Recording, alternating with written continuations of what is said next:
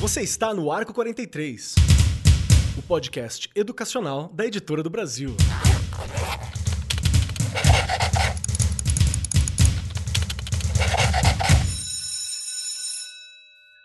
Saudações, saudações para você, meu querido professor, minha querida professora. Você que está aqui conosco no Arco 43 Podcast, é porque você gosta de educação, é porque você está preocupado com o amanhã, é porque você está construindo o futuro desse país. Sim, você que está aqui, eu sei que tudo isso faz parte do teu arcabouço de interesses, da sua área de atuação. E hoje o nosso papo é um daqueles papos que eu acho que são essenciais que nós não vamos conseguir concluir tudo, falar sobre tudo, mas que todo professor ou pessoa envolvida com educação, às vezes você é um pai, às vezes você é uma mãe, um avô, uma avó, um gestor, uma gestora, precisa estar tá ligado nisso. Nós vamos conversar sobre como anda a educação brasileira em relação às práticas educacionais globais.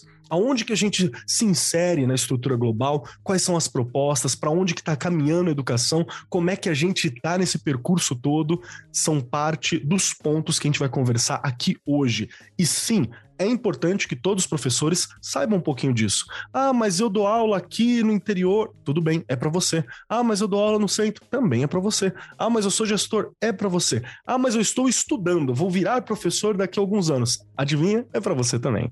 E hoje aqui comigo, estou com pessoas de alto garbo e elegância e está comigo ela, a minha referência em prática educacional global a Regiane Taveira. Regiane Taveira, como você está, minha querida, hoje? Olá, bora lá, tô bem. Depois dessa aí, eu quero mesmo, mas acho que a gente vai aprender um pouquinho mais aí com as convidadas, não é? Que convidadas, hein? Que convidadas, né? Ainda bem o time das meninas aqui ganhando hoje. Acho que você colocou muito bem, não é? Todos aí envolvidos na educação, né? Sejam os pais, sejam os alunos, professores e professoras, os que estão em formação, não é? Mas eu acho que educação, ela deveria ser um assunto importante para todo mundo, porque educação é a única coisa, né? Eu brinco, sempre falo isso, que vai fazer com que diminuam aí muitas coisas, né? Principalmente essa questão é, que eu falo, o que, que aumentou pós-pandemia, né? Questão do desemprego, questão é, da criminalidade. Então, a única coisa que a gente pode pensar que ainda é uma luz no fim do túnel, né, no final do túnel, realmente é a educação. Mas, infelizmente, já vou começar causando. Não é uma coisa que a gente, né, que lá de cima, os deuses lá de cima, que eu sempre brinco, querem que melhore, infelizmente. Mas as meninas vão ajudar a gente aí na discussão, tenho certeza. Como eu já falei, o time das meninas aqui ganhando hoje, Keller, hoje não tem jeito, hein? Ah, mas aí eu fico muito feliz de perder, né? Tô perdendo, tô perdendo bonito. Assim que tem que perder mesmo. Fico alegríssimo. Porque a gente perde no time, mas a gente ganha em conteúdo. E Com junto certeza. conosco, compondo esta mesa maravilhosa, está ela, a Adriana Martinelli, que é formada em fonoaudiologia pela PUC São Paulo, com especialização em psicopedagogia, teoria e prática e em novas tecnologias de comunicação aplicadas à educação, pela Escola do Futuro da USP. Foi coordenadora na área de educação e tecnologia do Instituto Ayrton Senna, certificada em Life Coaching pela SLAC, a Sociedade Latino-Americana de Coaching, coordenadora do curso de pós-graduação em gestão de aprendizagem na Brás Cubas. Teve um curso aqui que era muito show de bola, a gente estava conversando um pouquinho sobre, e eu tô falando aqui porque a Brás Cubas é aqui em Mogi das Cruzes e eu tô em Suzano, né? Então a gente tá pertinho. Diretora de conteúdo da Bet Educar e consultora em inovação para educação e desenvolvimento docente. Adriana, seja muito bem-vinda, é muito bom ter você aqui conversando com a gente para entender esse movimento todo. Como você tá e tá pronto para o nosso papo? Oi, Marcos. Oi, Rejane. Obrigada, obrigada pelo convite. Eu estou adorando essa nossa roda de conversa aí por essa, essa próxima hora. Eu acho que vai ser bem legal. Falar sobre educação é um dos meus maiores prazeres, sem dúvida nenhuma. Então, estou preparada aí para que a gente possa conversar bastante. Ai, nosso prazer. É meio que um vício, né? A gente começa a conversar sobre educação e a gente quer sempre falar sobre, encontrar coisas sobre, ver outros pontos de vista. Acho maravilhoso. E também com pão na mesa, junto com a Adriana aqui, está a Vera Cabral, que é diretora de desenvolvimento em educação da Microsoft Brasil e Latam. Vera Cabral é mestre em teoria econômica pela Universidade de São Paulo e doutoranda em economia social e do trabalho pela Universidade Estadual de Campinas. Vera, muito obrigado por separar esse tempinho para trocar uma ideia com a gente. Tá pronta para falar de educação? Oi, Marcos. Oi, Rejane. Oi, Adriana. Bom, eu estou sempre pronta para falar de educação, desde que, como vocês viram, eu sou economista e eu comecei a trabalhar com educação lá no século passado, eu estou sempre pronta. Então, é um maior prazer estar aqui com vocês para discutir um tema tão relevante quanto esse de hoje. Perfeito, perfeito. Muito obrigado pela presença de vocês, viu? E para a gente começar a conversar, você, professor, professora, estudante, gestor, gestora, quem está aqui e se interessa por educação, é importante entender algumas coisas. No mundo que a gente está vivendo, no cenário atual, quando a gente fala sobre educação, não dá para a gente fugir das discussões que a gente tem sobre a pandemia, por exemplo, que afetou a educação a nível mundial e muito mais do que só a educação, é claro. Mas a educação é um ponto. Você que é professor está sentindo isso em sala de aula. A gente sente que teve um, uma, um, atraso emocional, né? A molecada de terceiro ano se comportando como primeiro, como nono ano. Eu, eu chego a achar achar engraçado, assim, e tem uma perda também no conteúdo, na formação, na formação humana, nas relações. Então a gente está tentando entender ainda o que aconteceu, e é normal que a gente acabe demorando um tempo, só não podemos demorar muito, porque tem aí um prejuízo para a gente correr atrás. E as escolas, professores, estudantes têm enfrentado dificuldade e desafios que impõem muitos obstáculos nos percursos pedagógicos e educacionais, tanto antes do processo da pandemia quanto pós-pandemia agora né? E será que apenas a, a, a, sabe aquela ideia de que é só a gente persistir, ter suor e for para frente é suficiente para a gente colocar o Brasil num ponto mais alto no ranking mundial de qualidade de educação? Essa é uma das perguntas. Será que é só a gente entender o micro? Lógico que o micro da nossa escola é importante, mas como é que a gente está olhando para o macro, para onde a gente tem que ir, para os índices, para as relevâncias, para as metodologias? Essa é a nossa discussão. Hoje o Arco 43 Podcast está aqui para debater um pouco sobre como anda a educação brasileira em relação às práticas educacionais globais.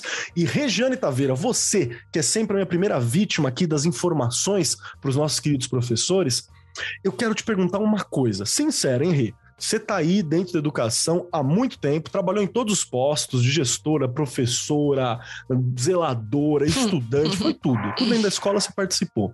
Verdade. Quantas vezes você já viu a gente puxar para dentro de uma sala de aula, de uma sala de professores, de uma hora pedagógica, uma de uma discussão dentro da escola?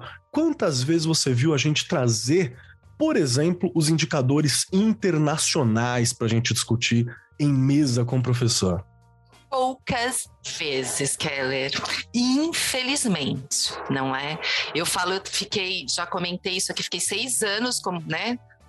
Né, fazendo formação de professores na rede estadual e eu fazia questão de puxar. Até porque é a partir deles que a gente consegue ter uma noção do que precisa melhorar, não é? Vem dos de fora, vem dos daqui, não é? Porque a gente precisa ter uma relação. Peraí, eu não posso ficar só o IDEB, né, que a gente comenta sempre aí. A gente tem o IDEB em rede nacional, aqui no estado de São Paulo a gente tem o ITESP, não é? Que agora ali acabou buscando um mesmo denominador comum, mas tem gente que ainda não entende né?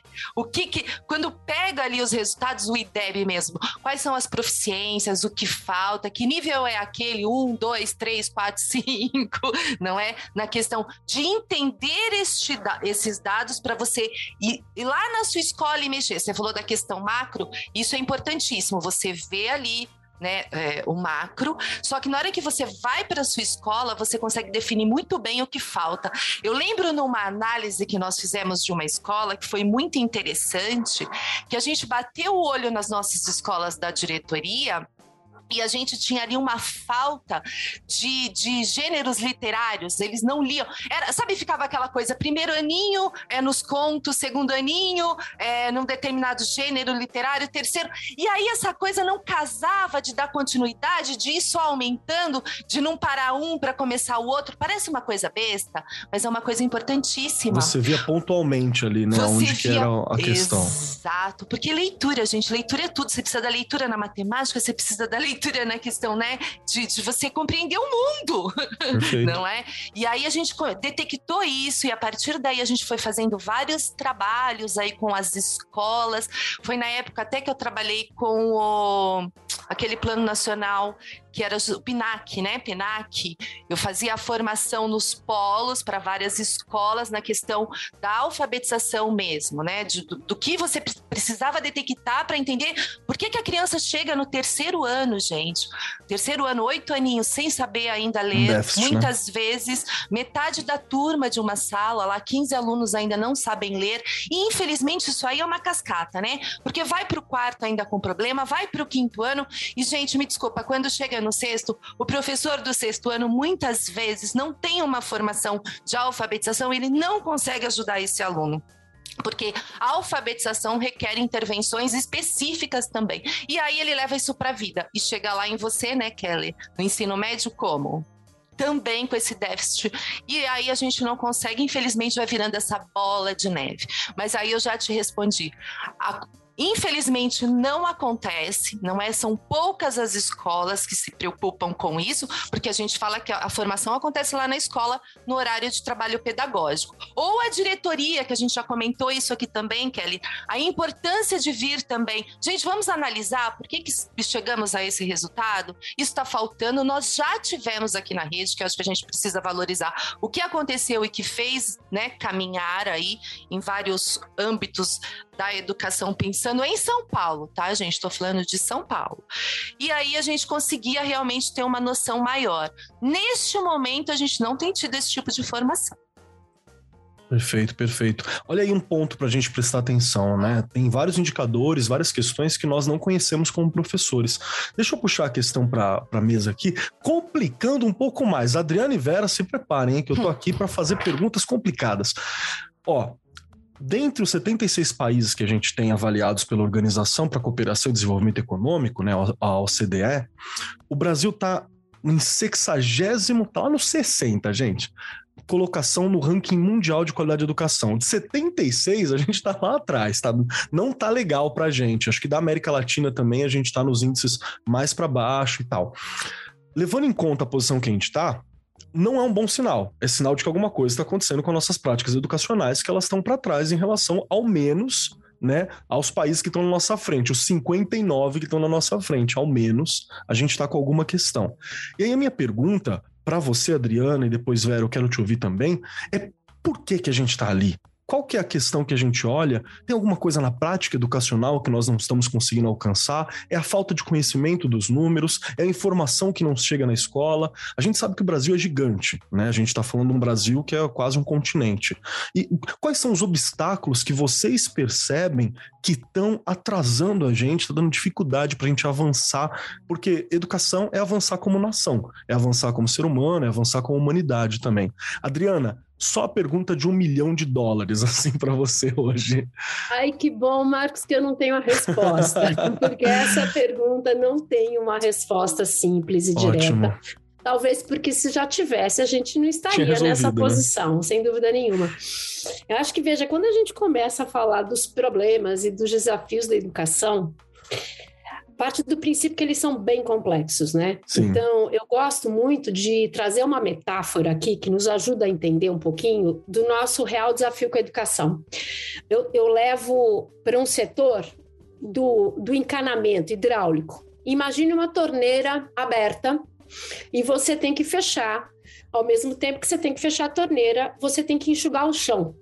A educação está fazendo exatamente isso. A gente tem que ficar enxugando o chão. Boa e ao mesmo tempo a gente tem que fechar a torneira. Então não é uma coisa ou outra. A gente vive fazendo as duas coisas porque a gente tem uma dívida gigantesca do passado e que deve ser não tem como ignorar e trabalhar a partir dos problemas atuais só. Elas estão, acho que a própria Regiane trouxe aqui essa questão clara da não alfabetização, da, da, das crianças que vão empurrando uh, o seu problema, o seu déficit de aprendizagem, enfim, existe uma dívida eterna aí de século passado que está presente na educação e que ela não é substituída para os problemas e os desafios atuais. Então, essa imagem, essa metáfora de que a gente vive enxugando o chão sabendo que isso não vai resolver. Este é o problema.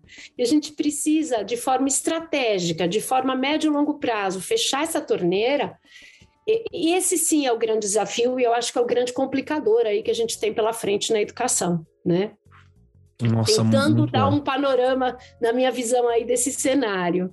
Não, mas é importante a gente colocar essa questão, porque também tem esse, esse ponto de que nós queremos soluções rápidas e problemas complexos exigem soluções né, que sejam mais demoradas, que sejam construídas, sejam conquistadas. E, e a educação ela tem essa questão de que nós estamos fazendo hoje, mas o meu resultado eu vou ver no mínimo em um ano e normalmente em mais que um ano, né? É, são Bem resultados de longo prazo. Vera, tô falando bobeira, como é que você vê essa questão? É exatamente, é, Kera. A gente, educação, sim, a gente não vê resultado exatamente na hora, mas eu acho que a gente não tem tempo para ficar elaborando demais. Eu acho que a gente tem Bom, que mulher.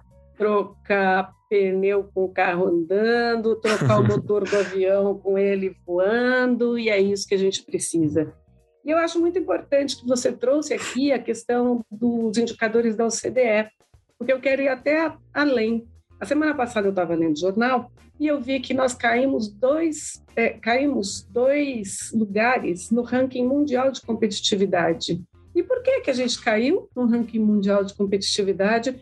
Sim, pelas questões de corrupção, sim, pelas questões de dificuldade de infraestrutura, mas, em particular, pela questão educacional, que nós não estamos atendendo a necessidade que o Brasil tem.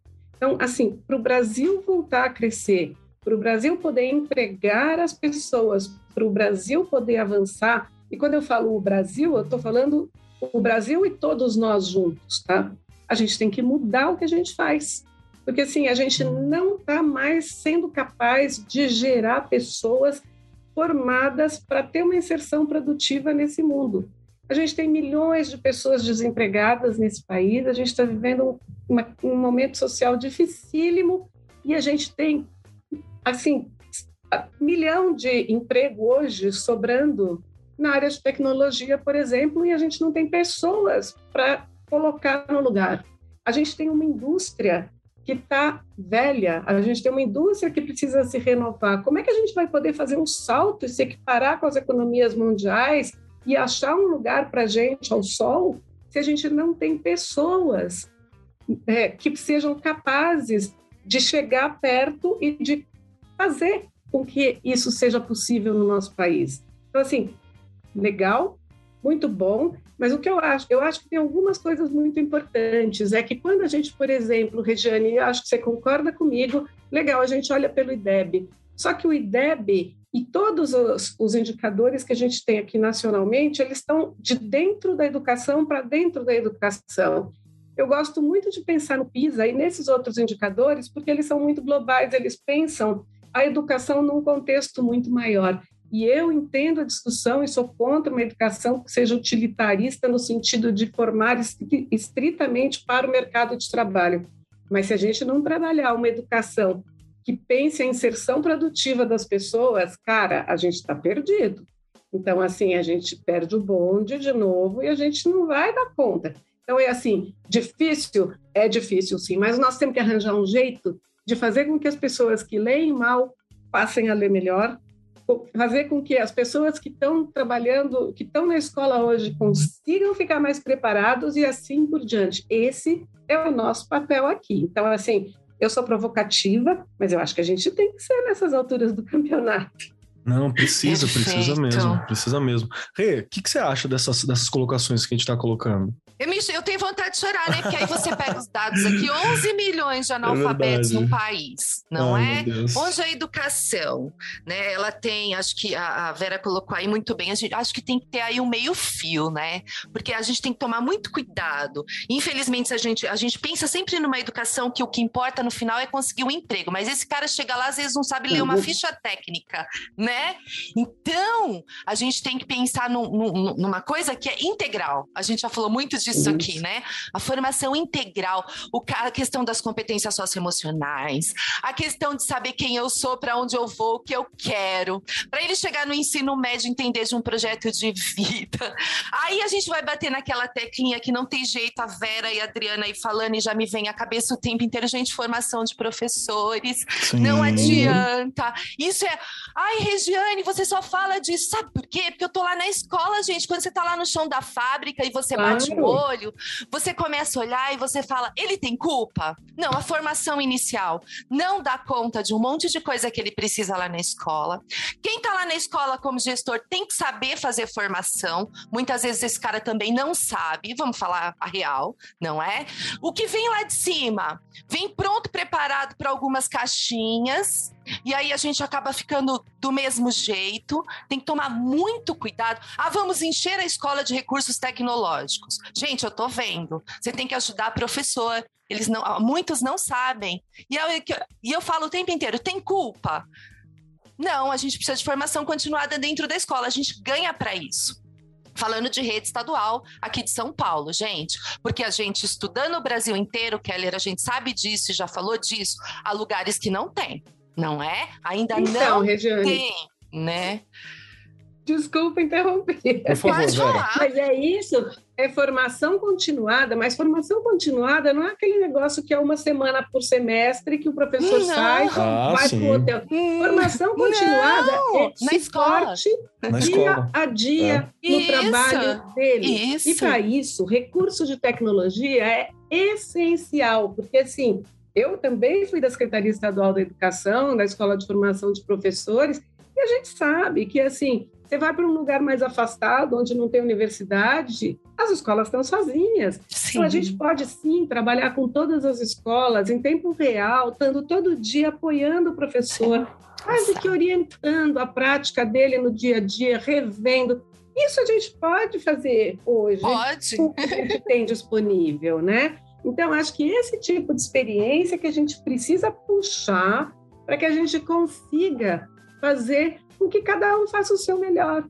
E uhum. a gente tem uma base nacional comum curricular que pode não ser o documento mais perfeito do universo, mas ele orienta muito no sentido Sim. certo. Então eu acho que é muito legal. A gente tem um norte aqui, né? Sim. Eu olhando para tem... olhando, olha, eu já não aguentei. Olhando para a BNCC, eu brinco sempre e falo aqui, não é um currículo, mas é o mínimo. Se as 10 competências gerais forem colocadas em ah, prática, ah, gente, ganhamos o mundo. Ah, Total. É, Pronto. Eu acho que eu queria contribuir com duas coisas agora que vocês trouxeram a BNCC. Uma delas, eu vejo que é o seguinte: às vezes a gente está olhando todas essas possibilidades de inovação, seja é, formação mediada por tecnologia, na realidade, assim, toda aprendizagem hoje em dia não tem nem como a gente falar que não deve ser mediada por tecnologia, né? A nossa vida, ela é mediada por tecnologia. A escola, a educação não pode ser diferente. Então, acho que essas questões nem, nem se discute mais, né? Acontece que eu vejo que, assim, a estrutura, o modelo educacional, o sistema educacional posto, ele é o mesmo do século passado. Então não vai encaixar o que a gente quer agora. Esse é um outro ponto, eu acho que daqueles problemas complexos que alguém tem que pôr o dedo na ferida e começar a mexer, que é o próprio sistema educacional. Quer ver uma coisa simples e básica? Keller vai entender o que eu vou falar, já que ele é um professor de ensino médio que está lá dentro da sala de aula o professor, seja da educação pública, seja da educação particular, tem um mecanismo de vínculo de hora-aula. Ele recebe para estar dentro da sala de aula. A hora que ele tem que estar tá desenvolvendo um projeto com outro professor, preparando um novo projeto, uma aula, fazendo uma coisa diferenciada, estando em formação, ele no sistema vigente, ele não tem tempo para isso. Ou se tem, é o mínimo do mínimo.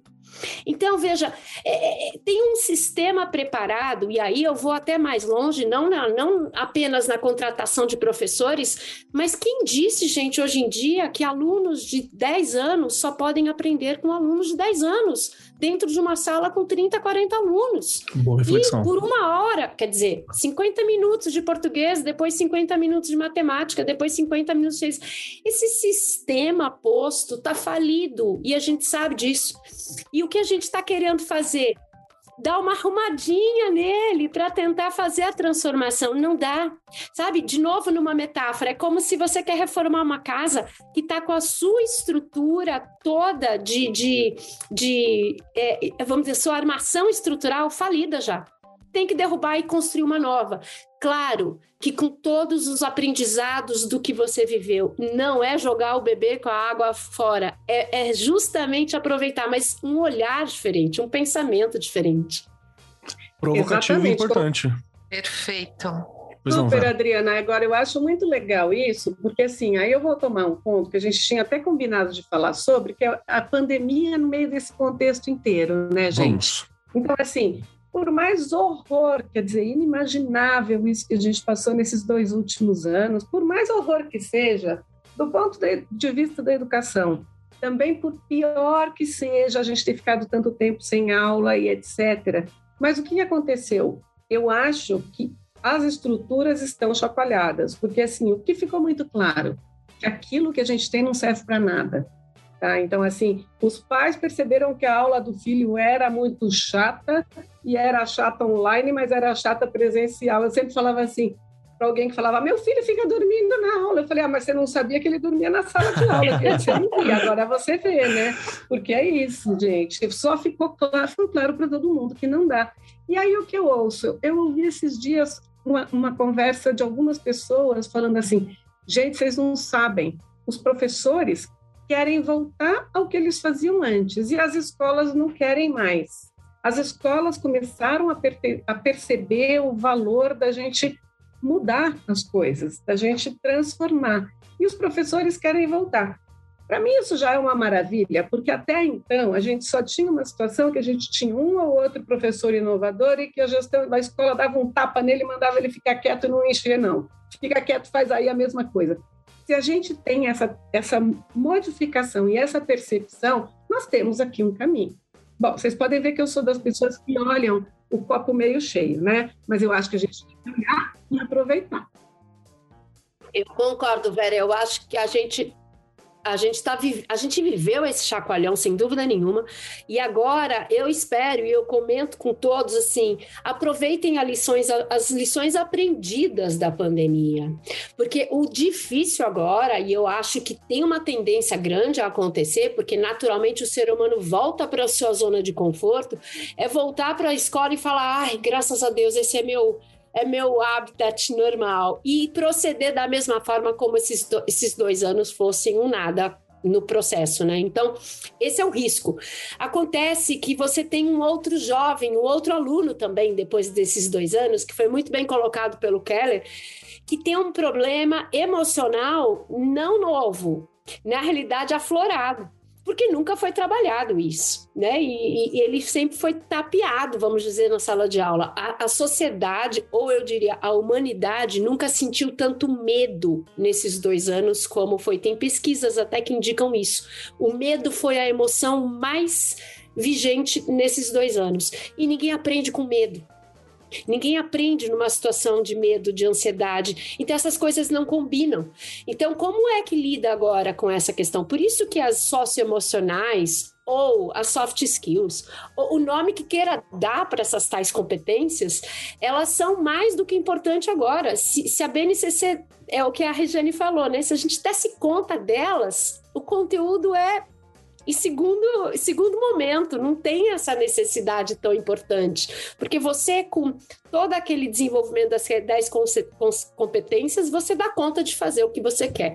E eu acho que esse seria um caminho interessante e de grande mudança já para a educação. Mas eu pergunto, como descolar esse conteúdo da mão desse professor? É muito difícil. É difícil, é muito viu? difícil, mas a gente já tem gente fazendo, né, Adriana? Tem, então eu tem. acho que a gente tem que aprender com quem está fazendo seja aqui no Brasil ou seja fora. A gente tem exemplos de escolas que já estão quebrando essa estrutura de turma, porque eles já chegam à conclusão Sim. que o desenho de uma turma única engessa o trabalho.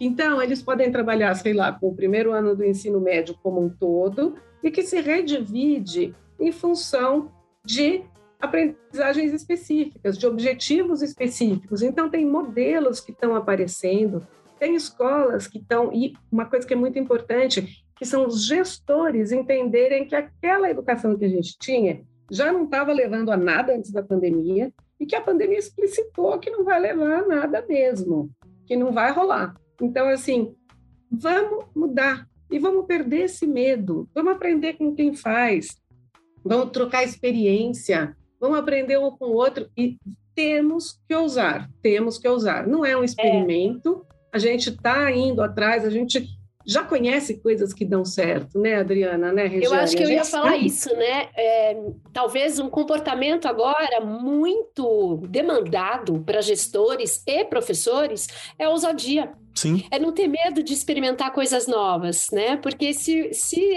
se eles estão numa postura de esperar, deixa eu ver o que, que é bom, o que funciona para eu fazer, inovação ele não vai estar tá fazendo, ele vai estar tá copiando o que o outro está fazendo e que talvez não seja uma inovação para ele, mas algo de experimente, teste, né? E eu acho que esse é um comportamento que talvez a pandemia também trouxe, porque eles também não sabiam fazer à distância.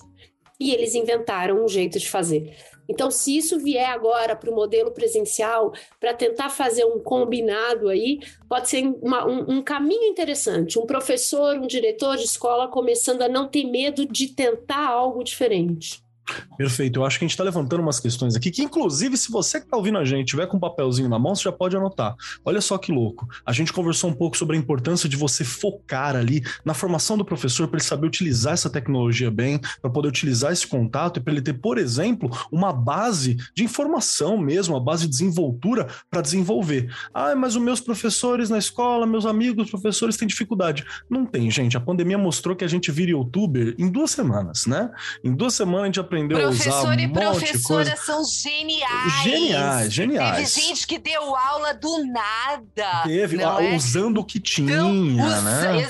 Exato, Imagina exato. com ferramentas específicas o que, que não Pronto, faz, né? e eu garanto que a, né, se há, há uma minoria que quer voltar para o que era antes, porque o pessoal está muito antenado e querendo muito mais, não é? A gente percebe, a, a, aliás, a hora que a Adriana estava colocando aí essa questão da, da, da, dessa formação, né? Que a gente tem que parar com essa coisa de ser só técnica, ela é necessária, tá, gente? Não estou tirando ela daqui, pelo amor de Deus. Mas a importância, né, Keller e aí meninas, é, de você colocar essa questão de olhar e como que o professor se relaciona com esse aluno, psicologia da educação, que já está tanto tempo e que muitas vezes não acontecia ali. Como que esse aluno aprende? O que ele precisa? Exato. Aluno é singular, não vamos tratar como boiada, cada um tem um jeito, não é número, não é número. Se eu começar a mudar a realidade da minha escola, eu vou mudando, adaptar a minha esquerda, a que está à direita, a que está na frente, a que está atrás. A gente tem que olhar.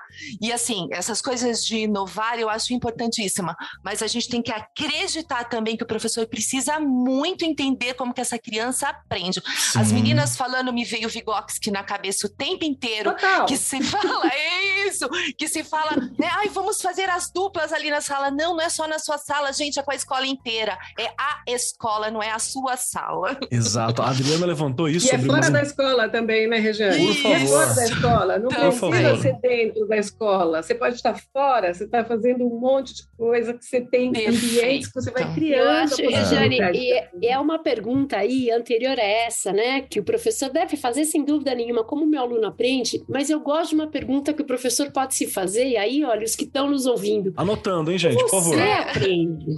Como Pronto. você, professor, aprende? Porque se ele não perceber isso dentro dele, ele não vai conseguir desenvolver isso com seus alunos. Eu acho que a gente tem uma questão não. aí bem estratégica. Se a gente está falando de competências socioemocionais, de um monte, dita na BNCC, falado em todos os cantos, quem é que está fazendo esse tipo de trabalho de desenvolvimento com os educadores? Porque não foi feito na formação inicial e pouco está se fazendo na formação continuada, porque o que está se fazendo na formação continuada é para o aluno, é como ele desenvolve no aluno, mas ele precisa desenvolver internamente, ele precisa descobrir que emoções ele tem, como é que ele pensa, como é que ele dialoga, como ele escuta, qual é a forma que ele lida com essas questões. Então, assim, isso é um trabalho que ainda a gente precisa fazer e muito. Ajudar professores a se autodesenvolverem a se autoconhecerem. Total, né, Adriana? Feito. E acho que tem uma coisa que é muito legal aqui, que é o seguinte, é entender que cada aula, que cada dia é uma troca. Professor aprende também. Ah, professor claro. não entra na sala de aula para ensinar. Sim. Professor é entra na aula, entra na sala para ensinar e aprender. Ele tem que aprender quem são aquelas pessoas. Ele aprende com uma pergunta nova que alguém coloca ali na frente. Não é, isso não é. Esse, essa postura dos estudantes não é para desafiar. Essa postura é a postura usual que eles têm. E aí a gente, que está lá na frente tem que se colocar como quem está aprendendo também, no limite, falar assim: opa, pera lá, também não sei, vamos pesquisar aqui, vamos chegar à conclusão juntos. Então, assim, sair da postura de quem sabe tudo, de quem domina aquele ambiente para ser um par que aprende junto também. Isso é muito legal. E aí fica muito mais e muito mais divertido. Tem muito para aprender, né? A gente tem muito para aprender com eles, assim. Mediador, né? É, eu, eu, queria tirar um, um, um, elefante assim da frente, porque é uma desculpa comum que eu já ouvi várias vezes quando a gente conversa com, com professores, que é a questão de investimento. Ok, claro que precisa de investimento, é óbvio, quanto mais dinheiro você tiver para de educação, melhor aquilo que a gente pode fazer. Só que eu tenho uma questão, e de novo, gente, é óbvio que a gente tem que ter melhor de salário professor, a gente tem que ter melhor estrutura na escola, tem que ser investido mais valor por aluno, tem que ter melhores merendas, tem que ter mais tempo. Isso é, isso é claro, isso, é, ninguém é contra isso, não é isso que a gente está discutindo. Só que tem uma questão de que não dá para esperar este momento chegar, né? Eu acho que é esse que é um ponto que é, é complexo da gente discutir quando a gente fala com o professor. Então, sim, nós precisamos de orçamento, a gente precisa de uma mudança de sistema. Só que é importante a gente ter na perspectiva, e eu acho que é isso, todo esse primeiro momento de fala que a gente fez agora, é sobre uma mudança nessa perspectiva do professor. Como que ele olha para a educação, como que ele olha aquilo que ele pode fazer e como que ele entende, inclusive, os indicadores que a gente estava falando no começo. Porque se você não tiver essa perspectiva também no seu micro, como que você colabora com isso no macro, né, no geral de tudo? E aí, a, o meu convite é o seguinte: as coisas e as trocas que a gente pode fazer no que a gente pode fazer, na realidade que a gente tem. E aí eu quero perguntar primeiro para você, Rei, você acha que eu tô falando bobeira quando eu digo isso? Porque é muito fácil jogar também e falar: "Ah, não, mas se não tem dinheiro eu não vou fazer". Tudo bem, eu sei que fica mais difícil, mas não fazer é a postura. Keller, a gente até comentou sobre isso em outros episódios. Você pode ter todo o dinheiro do mundo, se você não souber fazer, não adianta nada, né? não vai resolver o seu problema. Então, eu acho que a gente já acho que foi colocado aqui muito bem, aliás, da última fala aí da Adriana, essa questão, Keller, que também já falamos aqui, a sondagem com o professor, não é só sondagem com o aluno. O que eu sei fazer, o que eu não sei fazer, o que eu preciso de ajuda, no que eu não preciso de ajuda, não é? Porque senão não é. Quem é a peça fundamental, gente? Eu posso ter a melhor estrutura, da escola, linda, com acessibilidade, a sala de informática maravilhosa, a sala lá de. Ai, gente, até maker. mídia. Tudo, tudo, tudo, maker. tudo. Se o coitado ou a coitada não souber dirigir aquilo bem, mas ele, eu tô dizendo coitado e coitada, pelo amor de Deus, no termo, no sentido de colocar realmente essa questão de formação. Adianta, não vai adiantar nada, Keller. É que nem você dar o melhor carro para uma pessoa que ainda não tirou a carteira de habilitação. Eu vou Vamos bater bonito, sinceros. hein? Se me deixar na mão, eu ia fazer um estrago bonito. né? Então a gente realmente, contudo, pensando numa série de questões, a questão da formação mesmo, e eu acho que a questão da formação ela é continuada, ela é dentro da escola. Eu acho que a Vera trouxe uma coisa bem legal que a gente tinha muito antes aqui na rede, de você ir para vários lugares aí, era uma delícia, né? Eu nunca fui, tá? 30 anos de rede eu nunca fui, mas tudo bem.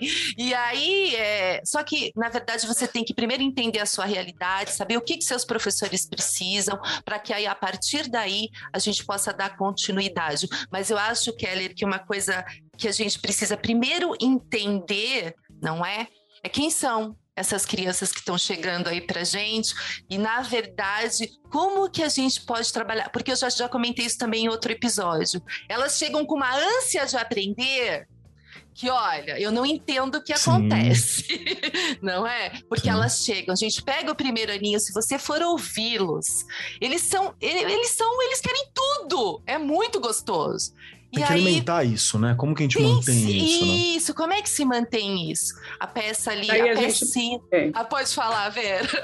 Não, daí a gente bota eles dentro de uma caixinha formata e trabalha com todo mundo como se fosse a média. Todo né? mundo igual, Então, né? a gente está acostumado a trabalhar pela média e a gente põe todo mundo na média e faz tudo Isso. igualzinho, todo mundo pensar igualzinho e etc. Não é isso que a gente quer. Não, é Não. assim que é. Não. Não é assim que é Não para isso. ser. Teve uma provocação da Adriana que eu achei maravilhosa, que foi justamente por que, que a gente trabalha só com aquela mesma faixa etária. Conversa com os professores, dá para você fazer na escola, dá para você. Tem, tem, tem matérias, tem habilidades que elas vão se conversar. Por que, que você não experimenta mesmo estimular com outras salas, com outras faixas etárias, ver os resultados que tem? Você vai ter surpresa, viu? Você vai ver, você vai ver classe de, de quinto aninho, sexto aninho fazendo coisa que nono ano tá com dificuldade. Você vai ter surpresa ali. Eu acho que isso é uma, uma questão muito legal. Até Deixa eu- porque, Marcos, não, porque assim, é, é nítido que a gente aprende com a diferença. Claro. É na diversidade que a gente aprende.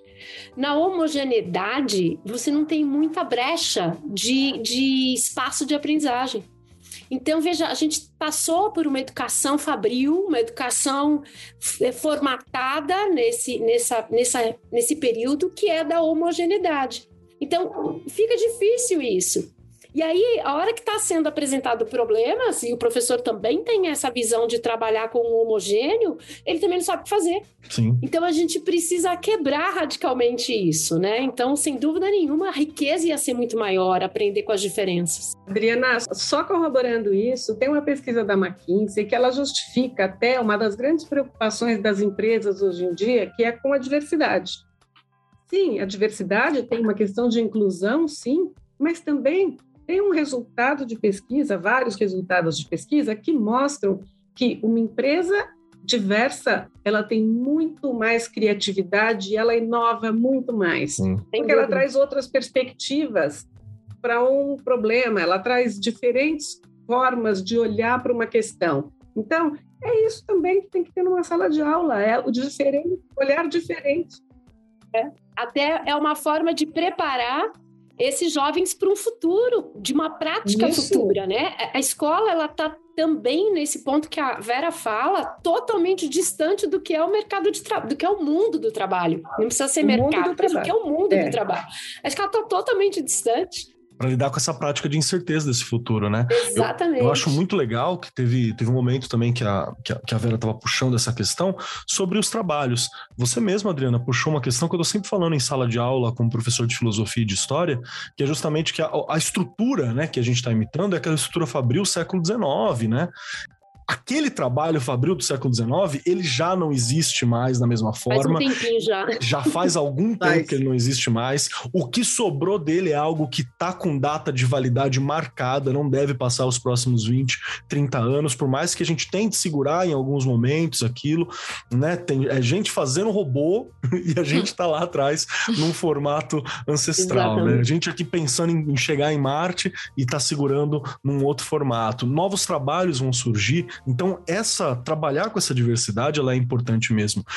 Pode ser que tenha um colega professor aqui que fala assim: ah, mas eu dou aula no colégio particular, eu dou aula no estado, no colégio público, e a gente não tem essa liberdade e tal. Por isso as formações. Isso aqui não é você que vai acordar de manhã e vai fazer isso na escola. Você vai conversar com o seu gestor, você vai conversar com os professores, vocês vão decidir os melhores caminhos, você vai fazer experimentos, você vai mostrar que é teste. A questão é sobre ir e fazer.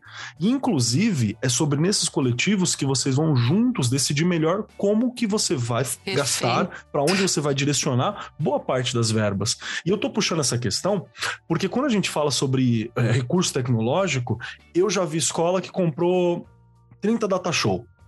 Beleza, maravilhoso 30 data show. Cinco resolvia todos os problemas que aquela escola tinha. E o outro parte você podia direcionar para outra questão. Inclusive, eu prefiro trabalhar com televisões grandes do que data show por causa da luz. Sabe? Você tem toda uma questão que é, é- é bonito o gasto, mas você não teve esse trabalho. E eu não quero perder a chance de ter a presença da Adriana e da Vera aqui, que trabalham com questões de tecnologia e educação, justamente para a gente puxar essa parada. Quando eu falo sobre tecnologia e educação, o que, que eu tô querendo dizer quando eu falo o que, que a tecnologia pode fazer para a educação no contexto de hoje? Adriana, me ajuda. Só pra gente falar, para não ficar aquela ideia de que eu tô só transpondo o quadro negro pro quadro branco e o quadro branco pro data show, sabe? Não, então, mas aí que tá, Marcos. Quando se fala em tecnologia é, e qual que se pensa, na realidade, qualquer tipo de investimento para uma escola, ela deveria ser a última coisa a ser pensada porque ela deve, ela deve estar a serviço de alguma coisa. Então, eu não posso pensar na tecnologia por si só. Eu não posso falar agora a gente vai ter um monte de lousa digital em vez de um quadro negro, simplesmente porque é, novo. Então, assim, é, a última coisa a ser escolhida deveria ser a tecnologia. Então, assim, o pensamento, dando um exemplo, precisamos trabalhar de forma colaborativa.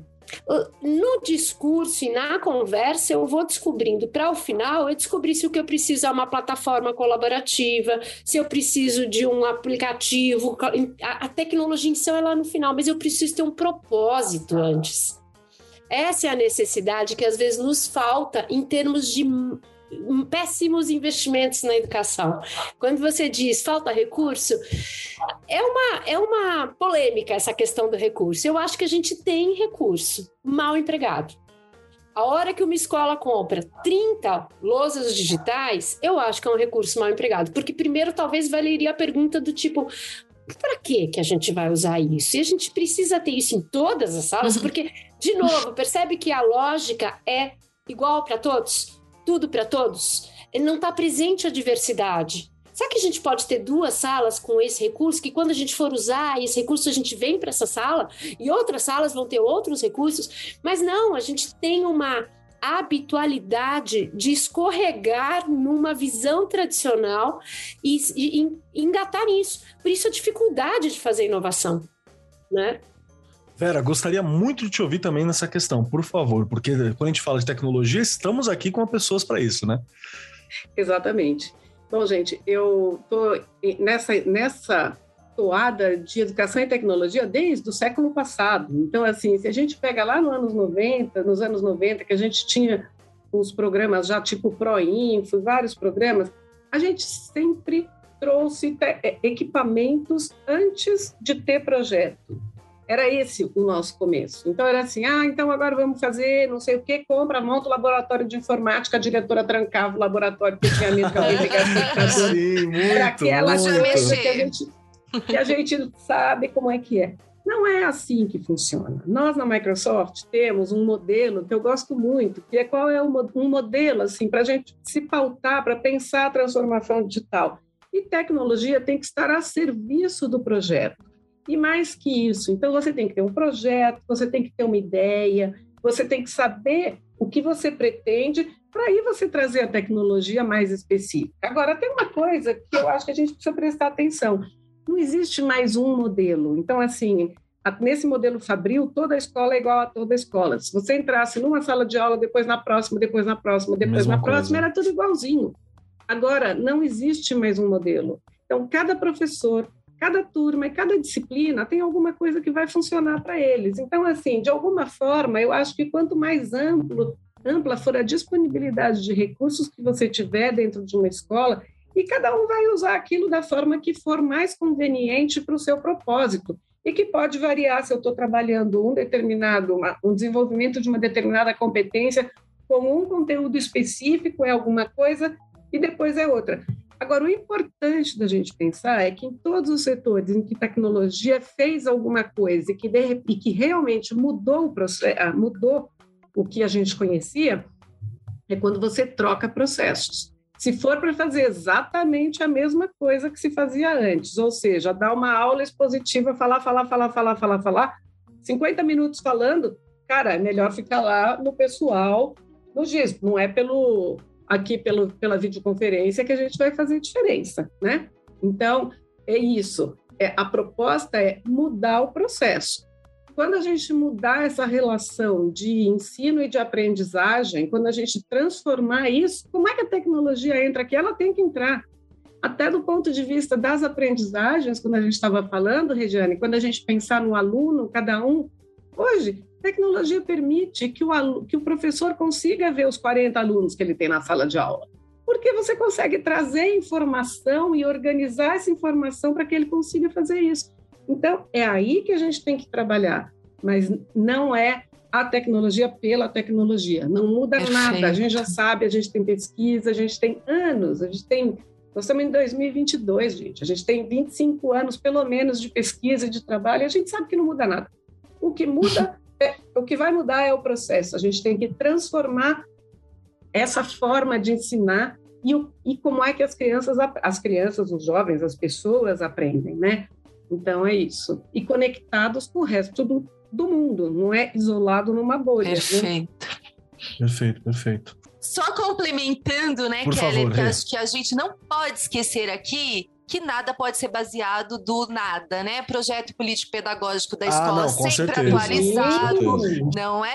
Para a gente saber qual o rumo tomar, de onde a gente está vindo, quem são nossos alunos, quem, são, quem é a nossa comunidade, essas coisas precisam estar registradas, chega de ficar na gaveta, não é? E além- tem- Oi, pode falar. Que além de atualizado, por favor, gestores, professores, eu sei que a maioria que, que ouve a gente é professor. Professores que ouvem a gente, cobrem os seus gestores sobre o projeto, o projeto político-pedagógico, a carta de valores da escola, qual que é o direcionamento da Exato. escola. Cobrem, porque eu sei que o gestor está fazendo mil coisas, assim, ele está mantendo a escola funcionando. Pode ser que você que entrou agora na escola, ele tenha esquecido de te mostrar cobra para ver o que quer, para você poder se alinhar com esse projeto, porque também fica difícil. Você tem que propor coisas novas, claro, mas você precisa se alinhar, entender qual que é a proposta da escola, porque ali tem o estudo da comunidade que ela está inserida, o que Perfeito. que ela quer, quem são os alunos, quem são os estudantes, para onde que vai a formação. Parece bobagem, mas isso é muito importante. E agora também, professores e gestores estão acompanhando a gente precisa que você gaste um investimento, não é perda, é investimento de tempo, conversando com a sua comunidade escolar para refazer esse projeto político-pedagógico pós-pandemia. Vocês voltaram agora, Perfeito. precisa inserir novas tecnologias, precisa inserir quais são o uso dessas tecnologias, precisa inserir como vai ser entendido esses espaços. São questões que eu estou olhando em algumas escolas de amigos, de pessoas próximas, e eu estou vendo que muitas vezes está perdido e está perdendo comunicação porque não tem uma unidade desse tipo.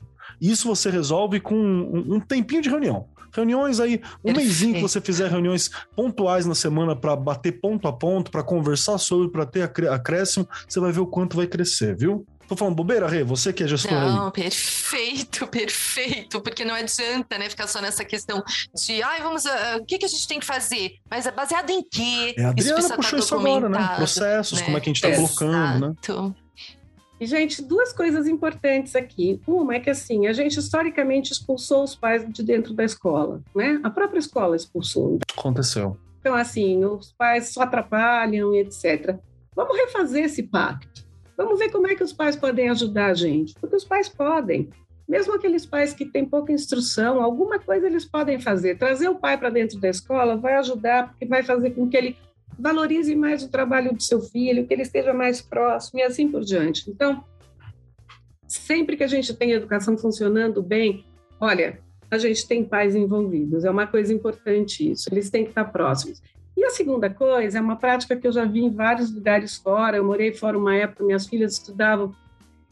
As escolas costumam ter a sua missão e os seus valores pregados na porta. É para todo mundo que entra ali colocar, tá? é perceber, e perceber todo dia, porque às vezes a gente se perde. Se Então, eu acho que pega. assim, o projeto político-pedagógico ele não tem que estar só dentro da gaveta. Ele tem que estar explícito, ele tem que estar claro para todo mundo que entra na escola, seja ele estudante, seja ele o professor, seja ele o pai do aluno ou quem quer que está. Então, aqui, aqui a gente tem como missão dois pontos. Aqui a gente tem como valores dois pontos. E vamos. Isso é muito importante. Isso é- essa clareza é super importante para o dia a dia. Perfeito, gestão à vista aí, gente. A gente já tem aqui na rede, tem que colocar lá, tem que estar no quadrinho mostrando quais foram os resultados, o que você quer alcançar, o que, Isso. que a gente pretende. E é Não simples, né? São políticas simples, que a gente Simples. toma. Simples. Magnífico. Tem muita coisa ainda que eu queria muito conversar sobre, porque tecnologia e educação dá para a gente falar pontualmente né, sobre algumas questões. Por exemplo, na comunicação, por exemplo, nos processos, jogos e educação. Tem muita coisa ainda que dá para a gente trabalhar. Mas esse aqui foi uma introdução, foi uma discussão, uma postura para a gente entender como é que funciona essa postura do professor, essa postura do gestor ligada à educação, às tecnologias e principalmente como que isso se alinha quando a gente fala dos indicadores, das métricas internacionais, as práticas globais. Afinal, a gente faz parte do mundo e nós queremos ganhar o mundo, né? O Brasil tem muito potencial para isso, sempre teve. Nossos estudantes são fantásticos e nós precisamos ter essa visão. Espero que os professores que estão aqui com a gente tenham mais ideias de discutir, de observar para essas métricas internacionais. E agora, chegando no momento final, preciso avisar as nossas convidadas aqui que nós temos um momento de pergunta surpresa. Tem três questões aqui, bem coisa do século passado, sabe? Três questões para provar que entendeu. Tem três questões aqui que é para finalizar o nosso programa. A primeira delas é: se você gostou do programa, olha que pergunta difícil. A segunda delas é como que a gente te encontra, como é que eu sei mais da Adriana, da Vera e do trabalho que vocês desenvolvem, né? Como é que eu sei mais sobre o trabalho da Microsoft com educação, como é que eu sei mais da Bet Brasil, como é que eu sei mais de vocês e do trabalho de vocês. E a terceira pergunta, ela não é uma pergunta, ela é um pedacinho que um pedacinho da Adriana, uma indicação da Vera, algo que possa acompanhar os nossos ouvintes ao longo da semana para ir refletindo, para vir entendendo, para pensar ou só para tocar algo que tocou vocês que possa ser compartilhado com os nossos professores, gestores e estudantes. E para dar tempo de vocês pensarem, Regiane Taveira, as três perguntas de sempre que você sabe. Né? Só de gostou do programa, já ouviram um monte. só de aonde achar a Regiane, todo mundo já sabe. E de pedacinho de Regiane, deve ter umas quatro Regiane na casa de cada ouvinte. Então, vamos lá, Regiane Taveira. Bora lá, adorei. Gente, eu queria, eu queria continuar. Passou assim de um jeito, né? Essa Voando. coisa gostosa da gente, né, colocando aí é, é, as questões e discutindo e falando. Educação é isso, né, gente? A gente tentar e continuar sempre com reflexões, mas claro, depois colocando em prática, porque eu já brinquei. Não adianta ficar só refletindo, a gente precisa colocar em prática. Foi uma delícia, eu amei o programa. Precisamos voltar, inclusive, neste tema. É, estou aqui no Arco 43, estou lá no Instagram, Regiane Taveira, no Facebook, estou também lá na escola, que eu sempre brinco, lá no chão da fábrica. Se precisarem de alguma coisa, estou sempre à disposição. E não teve jeito durante é, o estudo dessa pauta, né? Eu voltei num livro, porque eu falo que são questões, a gente até comentou aqui durante o episódio, são questões que, que a gente está voltando o tempo inteiro e tem coisas que já foram tão discutidas, foram faladas, foram. E a gente acaba, às vezes, até o professor e a professora que está nos ouvindo não conhece, não teve acesso, enfim. Tem um livro que eu gosto muito, que eu já, inclusive num episódio aqui, lá no comecinho, Keller, quando a gente começou o Arco 43, eu já indiquei. Eu gosto muito, é Educação na Era do Conhecimento em Rede e Transdisciplinariedade. Eu adoro, porque são vários estudos científicos mesmo, né, alicerçados ali na pesquisa sobre várias coisas da educação no futuro, é de 2010. E falando, né, é o Libânio e o Akiko, que eu gosto gosto muito. eles trazem essa coletânea e para quem quiser. E o mais gostoso disso daqui é voltar um pouquinho tudo que a gente falou aqui do programa nas questões lá das metodologias antigas, se elas servem hoje ou não. E olha, de 2010 vocês podem ter certeza que vocês vão aproveitar muito, que tem muita coisa que é agora, é de agora. Fica aí a dica. Perfeito. Rê, muito obrigado sempre pela tua presença, por trazer aqui a realidade da sala de aula, trazer as propostas, mostrar que muita coisa é possível, mesmo com pouco recurso, com vontade, com quem vai atrás, administrando. Você é sempre fantástica. Muito obrigado, viu, Rê? Obrigada eu. E vamos lá, Adriana Martinelli, minha querida convidada aqui presente. Agora é o seu momento de responder as três questões. E a primeira, para lembrar, é se você gostou do programa. A segunda, como que a gente te acha e sabe mais sobre você e seu trabalho. E a terceira é um pedacinho da Adriana para acompanhar nossos corações e mentes ao longo da semana até o próximo programa. Vamos lá. Vamos lá, Marcos. Eu adorei a nossa conversa. Na realidade, eu achei que foi pouco tempo, né? A gente, quando tem a vontade de querer mais, é porque estava gostoso, né? Mas a gente sempre tem que sair com esse gostinho de quero mais. Mas foi uma delícia o papo. A Vera eu conhecia já daquela época que ela fala do século passado, a Vera que a gente conhece do século passado, então é um prazer sempre conversar sobre educação, adorei e fico aberta a novos convites. É, bem, eu estou na Bet Brasil. É, podem encontrar pelas redes. Quem quiser acompanhar a Bet Brasil pelas redes Instagram, é, Facebook, LinkedIn, basta procurar por Beth Brasil, vai encontrar. Quem quiser me encontrar também, meu nome, Adriana Martinelli, acha tanto nas redes também, porque eu tanto atuo na Bet Brasil como diretora de conteúdo, responsável por a gente organizar todos esses eventos e, e, descobrir como é que a gente vai entregar tudo isso e colocar todas essas pessoas em conversa, em rede, e Microsoft, nossa super parceira aí, é, presente também com a gente. É, mas eu também atuo como consultora, fazendo formação de professores. Marcos mesmo descobriu que eu estava aí pertinho dele, em Mogi das Cruzes, na Bras Cubas, então sigo fazendo um trabalho em educação, promovendo inovação na educação, então também pelas redes sociais me encontro. E uma indicação que eu deixo aqui para final, eu acho que é uma indicação. Eu tenho várias, Marcos. Essa pergunta é ingrata, porque ela, ela exige é. que a gente faça escolhas, né? E esse momento de fazer escolhas é ruim. Mas, enfim, recentemente, bem recentemente, esse final de semana, eu assisti um filme no Netflix chamado Educação. E eu recomendo. É, conta a história de uma jovem em Londres, década de 60, que quer se revoltar com a educação tradicional que recebe da família. E aí vai por uma piração aí, não vou dar spoiler nenhum, mas o filme em si é muito interessante porque ele traz a nossa reflexão para a importância dos valores da educação, para a importância do diálogo, para a importância de você ter um propósito. É muito interessante. Eu acho que todo educador deveria assistir. E não vai esquecer do nome, porque o nome é Educação. Acho que essa é a minha dica que fica. Perfeito, perfeito. Muito obrigado, Adriana, pelo seu tempo, por estar aqui, por compartilhar, por estar realizando como equipe esses eventos maravilhosos de educação que a gente precisa. A gente precisa se conectar, trocar, entender, ver o que está na crista da onda. Isso foi muito século passado nessa frase, desculpa.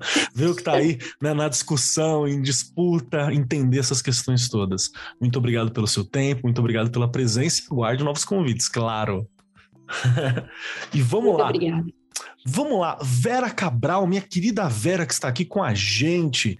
Três questões para você, questões difíceis, muito complicadas, assim, testes máximos. A primeira é se você gostou do programa. A segunda, como é que a gente sabe mais de você e do seu trabalho. E a terceira, um pedacinho da Vera para nos acompanhar ao longo da semana até o nosso próximo programa.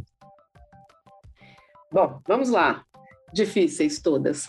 Eu amei estar aqui com vocês. Pena que já acabou. Amei, amei, amei. Essa conversa a gente podia ficar aqui muitas horas e espero que a gente tenha outras vezes para continuá-la. Primeira coisa, e acho que esse tipo de coisa é essencial, é a gente falar sobre o trabalho da gente de uma forma informal, de uma maneira informal e que assim, que traz ideias novas, que empurra a gente para pensar. Isso é muito bom, muito bom. É, um pouquinho de mim, um pouquinho de mim, vocês podem olhar no meu LinkedIn. Eu tenho uma coisa para contar para vocês, que meu nome, Vera Cabral, é só um pedacinho, é muito maior, é Vera Lúcia Cabral Costa. Então, procurando pelo meu nome inteiro, vocês me acham no LinkedIn, no Facebook, é, no Instagram e até no Twitter.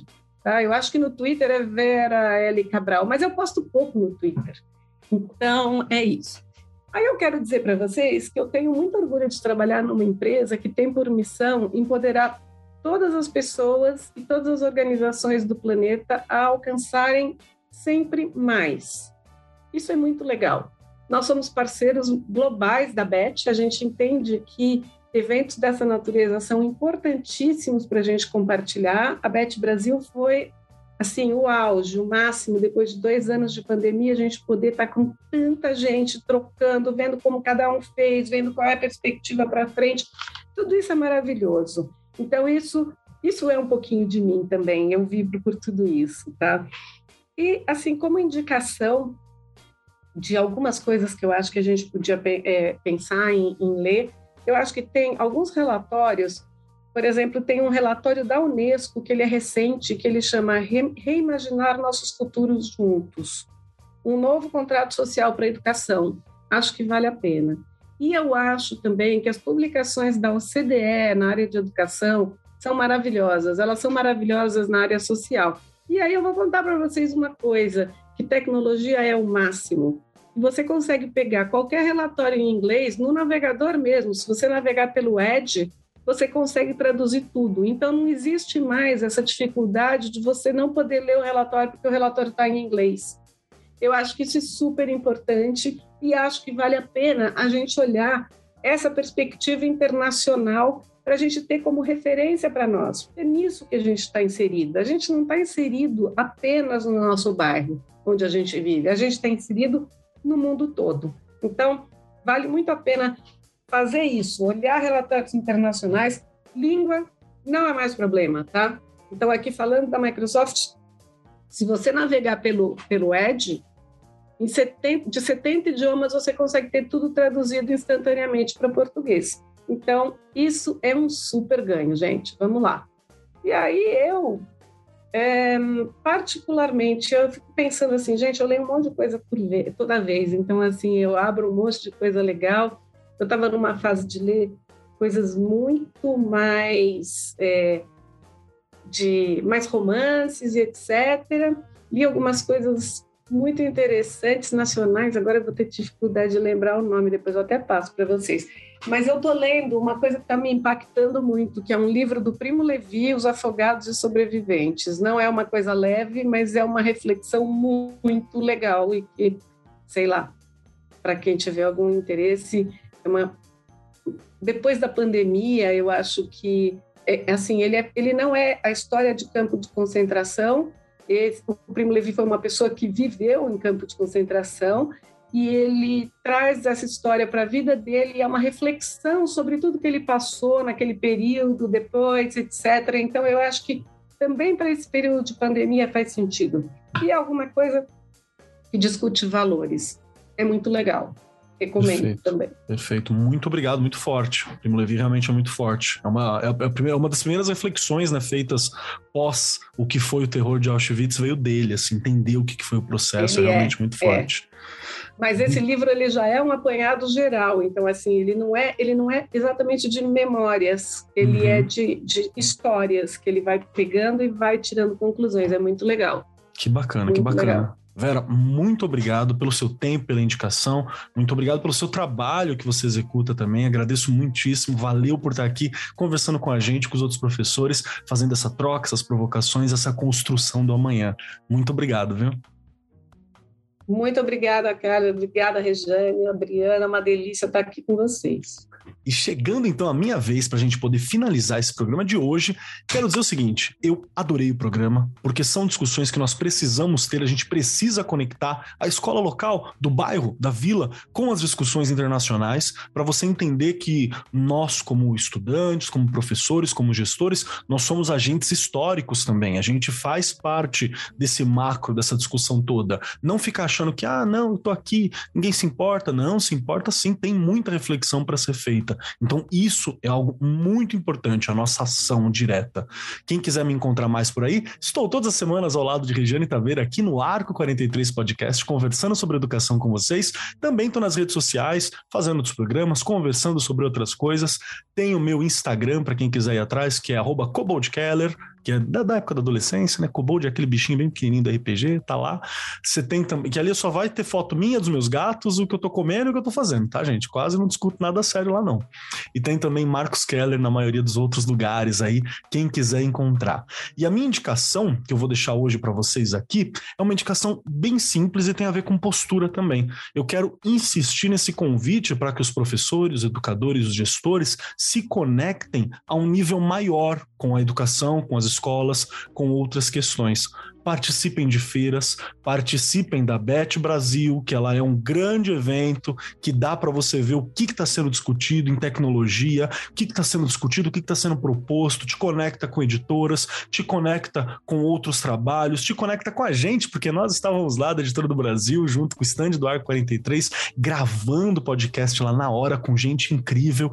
Encontrei muitos amigos que eu nem sabia que trabalhava com educação lá. Sem brincadeira, foram uns 10, 12 amigos que eu trombei, conversei fiquei muito feliz de ver eles ali, de ter essa conexão toda. E já quero avisar que já tem data, 9 a 12 de maio de 2023. Então já se prepara. Ah, eu moro longe. Não, se você já for atrás agora, você já resolve tudo isso muito mais barato. Então, fique esperto, porque vale a pena esse network, essas conexões, essas soluções. E eu fiquei deslumbrado, assim, de falar: nossa, eu tô lá na minha escolinha, né? E olha a possibilidade que eu tenho aqui.